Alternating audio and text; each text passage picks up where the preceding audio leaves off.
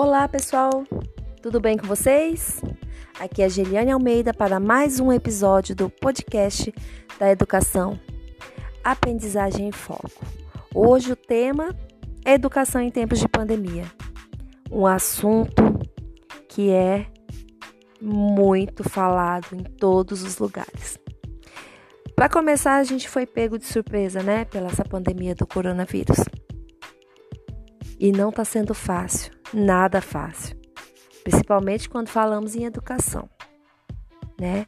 Os desafios que os alunos e os professores estão é, tendo que superar durante essa quarentena têm sido incontáveis. Né? É a falta de estrutura, é a falta de maneiras de você estar tá conseguindo alcançar a todos isso vem trazendo um impacto grande né, na educação. Muitos obstáculos. Mesmo antes da pandemia já era fatores que impossibilitavam, né, de a gente ter uma educação de qualidade quando quão, o quanto merecemos, né? Agora pensa, com todas as escolas fechadas, pais é, com, sem paciência para ajudar nesse desafio, professores emocionalmente abalados, famílias perdendo né, entes queridos. É o caos. Caos no mundo.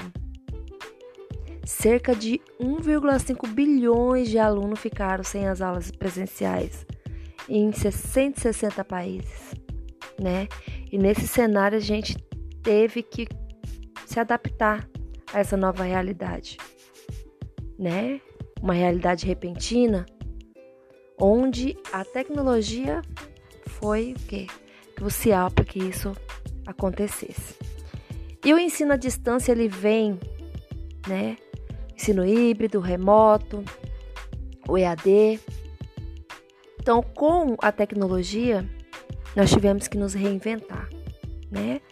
Sem nenhum tipo de planejamento, sem nenhum tipo de, né, de plano para seguir, não, fomos pegos de surpresa. E isso fez com que muitos professores se reinventassem. E olha que eu tenho orgulho dessa categoria, viu? São guerreiros, somos, né? Também sou professora e tive que me reinventar nesse, nesses últimos meses, né, nesse ano de pandemia. E aí vem, é plataforma de tudo quanto é forma, tudo quanto é jeito. É Zoom, é Skype, é Google Meet, né?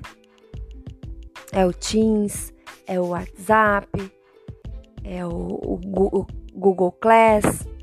Então, e a dificuldade que essas pessoas têm de estar lidando com essas ferramentas. Isso requer estudo, isso requer tempo, isso requer um planejamento do professor. Então estamos né, buscando o melhor a cada dia para poder entregar uma, uma educação né, para os nossos pequenos, para os nossos alunos, nossos estudantes. E nem sempre entregamos o que queremos. As circunstâncias não deixam. E eu digo com todo toda a propriedade, né, em estar lidando com essa situação também. Não é fácil. Não é fácil. Estamos trabalhando muito mais do que dentro da sala de aula. Planejamos nossas aulas, preenchemos nossos diários, alimentamos o sistema chegava na sala de aula, dava sua aula, é, ensinava, tinha aquele corpo a corpo com a criança, tete a tete, você explicando, você sabia o tanto que aquilo ali te dava um retorno. Pronto, acabou sua aula, você ia para casa, ia para sua família. Hoje não. Hoje nós estamos em casa, dando aula, planejando, cuidando. Aí tem a casa, a família, tem todos os afazeres, tem essa dinâmica que está nos deixando doente, né, da pandemia. Sair de máscara, tomar todo cuidado, não pode fazer isso, não pode fazer aquilo. Emocionalmente estamos doentes. E eu garanto a vocês que tudo vai passar. Sim, mas enquanto não passa, precisamos nos cuidar, precisamos nos planejar. Vamos pensar também que nós precisamos cuidar do nosso emocional, cuidar no, da nossa saúde, cuidar da nossa família. Tira um tempinho, professor, você também para descansar. Coloca isso na sua lista de tarefas. Tem planejamento, tem alimentação do, do sistema, tem gravação de vídeo, edição, né? Mas tira também um momento para você. Precisamos hoje dar prioridade à nossa saúde mental, ao nosso, à nossa relação saudável dentro da família, o respeito mútuo, coletivo, onde você cuida de, de não só de você, mas de todos que estão ao seu redor. Não é sobre você não ficar doente, mas é sobre você não ficar doente e não passar para, para as pessoas que você convive, né? É questão de respeito, né? Questão de hombridade, questão de consciência. A educação ela não para, ela não parou, nenhum momento ela parou. Hoje a gente pensa, né? Professores essenciais na sala de aula. Sim, somos essenciais na sala de aula. Somos, né, o, o alicerce para a educação. Mas a gente também tem que pensar que nós temos que compartilhar com a, com a família essa responsabilidade. O pai e a mãe também é responsável em ensinar, em estar presente no processo da aprendizagem do seu filho. Temos ferramentas? Temos. Temos vídeos, temos aulas. O YouTube está aí com inúmeras aulas maravilhosas, né? Temos o Google com várias plataformas de leitura ótimas, né? Acadêmico, com material de procedência, né? Material que é realmente estudos científicos e que podemos, né, aproveitar nessa educação. Então, pessoal, em tempos de pandemia, precisamos acreditar que temos que trabalhar em equipe, família, escola, professores, pais, alunos, família, dos professores também. Por quê? Porque a gente precisa de apoio. Porque todo mundo está passando por uma situação difícil hoje. Ninguém é melhor do que ninguém. Nós não estamos sem trabalhar. Nós estamos dando sangue. Não posso generalizar. Se uma pessoa não faz, não quer dizer que as outras não façam. Somos uma classe e temos que ser uma classe unida. Não podemos aceitar o desrespeito em denegrir a nossa imagem, a nossa profissão, porque não existe nenhuma profissão que não passe pelas mãos de um professor. Temos que ser o quê? Responsáveis.